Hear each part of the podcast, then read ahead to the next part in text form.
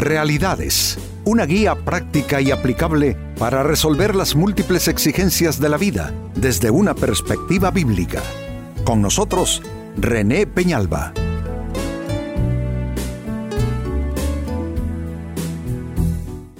Amigos de Realidades, sean todos bienvenidos. Para esta fecha, nuestro tema, autoestima enferma y fracaso. Cuando la persona tiene dificultades en términos de cómo se percibe a sí misma y en cómo piensa que los demás le perciben de forma negativa, esa persona tendrá dificultades para caminar en su proyecto de vida, esa persona uh, sufrirá más de la cuenta, más de lo necesario, producto de esa autoestima enferma que le va conduciendo por senderos cada vez más oscuros, los senderos del fracaso. Uno de los casos eh, interesantes en la Biblia respecto a esta problemática de vida es el caso del rey Saúl, un hombre que eh, interesantemente en el aspecto físico sobrepasaba a cualquiera allí en su pueblo, es decir, él eh, era más alto, era más esbelto, era más atractivo que pues todos los hombres y se le escogió precisamente por esa singularidad que él presentaba. Se escogió lo mejor que se podía ver. Sin embargo, cuando lo van a buscar para hacerle rey, lo encuentran escondido, amedrentado, intimidado por la situación. Incluso cuando ya una vez que fue ungido rey, algunos lo despreciaron y él prefirió eh, por allí eh, eh, ¿qué puedo decirles? Eh, eh, eh, escurrirse por allí sin confrontar a estos hombres que no lo habían reconocido como rey. Bueno, este es un caso que se reitera constantemente entre nosotros los humanos.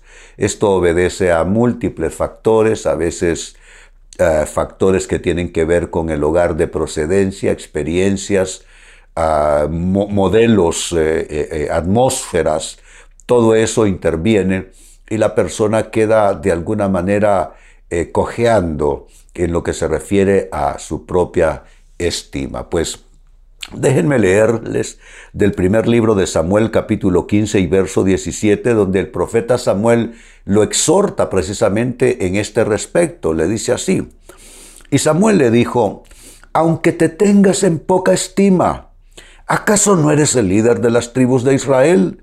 El Señor te ungió como rey de Israel. Si notan, le está llamando la atención con toda seriedad, lo, está reconviniendo y está dando el, eh, diagnóstico certero, aunque te tengas en poca estima. Ese era el problema de, de Saúl. Y bueno, ese problema se hizo tan grande que él sentía amenazas hasta de su propia familia se enemistó con eh, Jonatán, uno de sus hijos, David, que era solamente su escudero, eh, un muchacho al que llamaron para calmarle todas esas crisis que le venían a Saúl, y él tocaba el arpa y se aliviaba eh, por esa especie de musicoterapia que le daba David. David solo era un escudero, un muchacho, se enemistó con David y lo persiguió por muchísimos años. Todo por causa de qué? Que los problemas de autoestima eh, afloran dolores en la persona, ah, activan dolores en la persona y, y, esta persona puede enemistarse con enemigos invisibles, es decir, enemigos que solamente están en su cabeza. Así es que este es un cuadro que define muy bien nuestro tema, autoestima enferma y fracaso.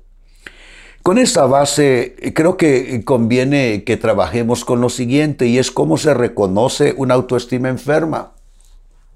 Exactamente qué debemos observar en nosotros, también en nuestros hijos, ¿por qué no? Eh, un hijo que crece y se desarrolla con dificultades en su autopercepción y en cómo los demás le perciben, va eh, sus potencialidades se ven reducidas, eh, eh, se ven menoscabadas y, y, es triste pues como un problema interno puede crear todo un marco externo de vida negativo para la persona. Así es que la pregunta es, ¿cómo se reconoce una autoestima enferma? Primera eh, evidencia que hay que buscar, la tendencia al menosprecio de las cualidades y las virtudes propias. Cuando notas que tus cualidades, las demás las destacan, pero para ti son menores, son mínimas, cuando tú eh, menosprecias tus talentos, tus virtudes, tus capacidades, o si ves que un hijo tuyo, o un familiar cercano, o un buen amigo tiene esta tendencia, ya eso comienza a ser eh, parte de una sintomatología de alguien que lucha con problemas de autoestima. Eh, la dificultad de poder apreciarse, valorarse de manera sana y balanceada. Incluso les voy a decir que hay personas que adoleciendo de problemas de autoestima lo que hacen es como una defensa, como una medida así defensiva, eh, eh, activan cierta coraza de orgullo, cierta coraza de suficiencia, pero tras esa coraza lo que hay es un ser humano vulnerable que está sufriendo y que tiene muchas dudas respecto de sí mismo. Pues eh, ahí está, ese es el primer aspecto de esta sintomatología, la tendencia al menosprecio de las cualidades y virtudes propias. Segunda cosa que debemos buscar, cómo se reconoce una autoestima enferma. Ah, eh, lo vamos a reconocer eh, si se presenta la sensibilidad extrema al menosprecio ajeno. Eh, creo que todos somos sensibles al menosprecio ajeno. Ya el que le resbala completamente, mm, no sé si eso será una autoestima sana o solamente una costra, una coraza puesta. Mm, habrá que ver.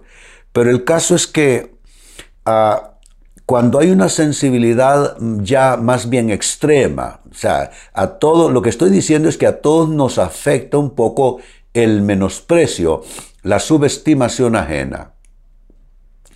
Pero cuando aquello se vuelve una novela, cuando aquello se vuelve un drama y la persona va sintiendo por todos lados que nadie le quiere, que lo atacan, que se burlan de él, que se ríen de él. Bueno, ahí esa sensibilidad extrema al menosprecio ajeno también se vuelve parte de esa sintomatología a la que estamos haciendo referencia de una persona con baja autoestima y que eso le puede llevar al fracaso. Yo recuerdo un chico, él nos lo confió íntimamente, él se había obsesionado ahí en el barrio. Pasaba él frente a un billar, un billar que todos pasábamos por ahí, los chicos, los más jovencitos, los que no teníamos edad para entrar en ese lugar.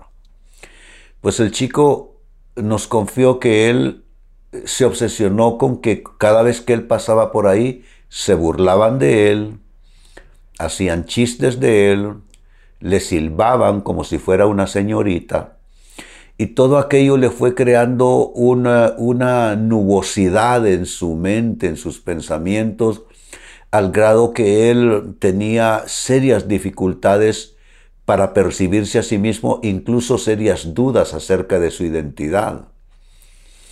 Al, al, eh, experimentar que le silbaban como si fuese una señorita. Lo curioso es que todo eso estaba en su cabeza. Al contrario de lo que él sentía, era un chico apuesto, tuvo muchas novias porque las chicas lindas siempre él les caía en gracia. Eh, incluso se desarrolló, se eh, estudió, sacó su carrera, su profesión, se casó, tuvo hijos, etc. Pero esa, esa vulnerabilidad que vimos desde esos años estando muy jóvenes, activarse en él, eso percibió a lo largo de su vida.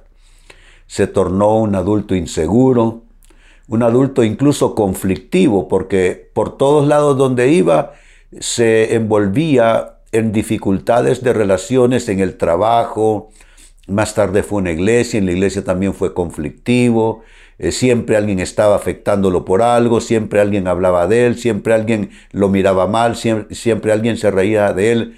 Lastimosamente pienso que así lo van a enterrar, porque no ha querido y tal vez no ha tenido la ayuda suficiente y necesaria como para ser confrontado con esa situación y poder superar algo que solamente está en una enfermiza percepción de sí mismo y en una enfermiza obsesión de cómo la gente le percibe también. Se dan cuenta una sensibilidad extrema entonces al menosprecio ajeno. En tercer lugar, ¿cómo se reconoce una autoestima enferma?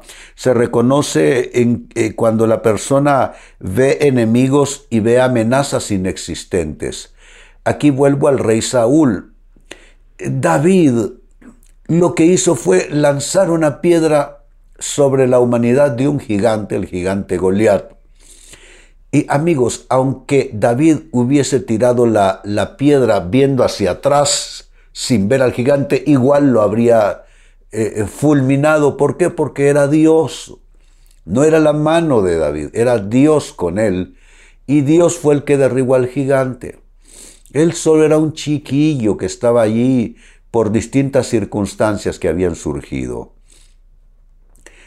Eh, Saúl miró en este chico una amenaza toda su vida se enemistó con él, intentó asesinarlo cualquier cantidad de veces y no solo le sucedía con él, con otras personas también percibía amenazas, mandó a asesinar a cualquier cantidad de personas a las que consideró amenazas y que a la postre solo fueron amenazas inexistentes, amenazas que simplemente estaban en la cabeza de Saúl.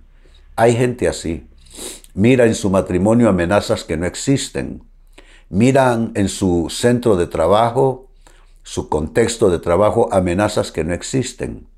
Donde quiera que van, estas personas son vulnerables a los demás, se ponen en las manos de los demás innecesariamente e inevitablemente lo hacen así debido a sus problemas de autoestima. Como dije antes, amigos, creo que todos tenemos un grado de sensibilidad respecto a cómo los demás nos valoren, porque de alguna forma necesitamos un poco de la afirmación ajena. Pero eso en términos balanceados. En términos de enfermedad es depender demasiado de la opinión ajena, de la mirada ajena, y eso no es recomendable, porque entonces la persona va a sufrir no solo de situaciones reales que surjan, pero también va a sufrir por muchas muchas cosas que estarán solamente en su mente, obsesiones creadas por su misma inseguridad.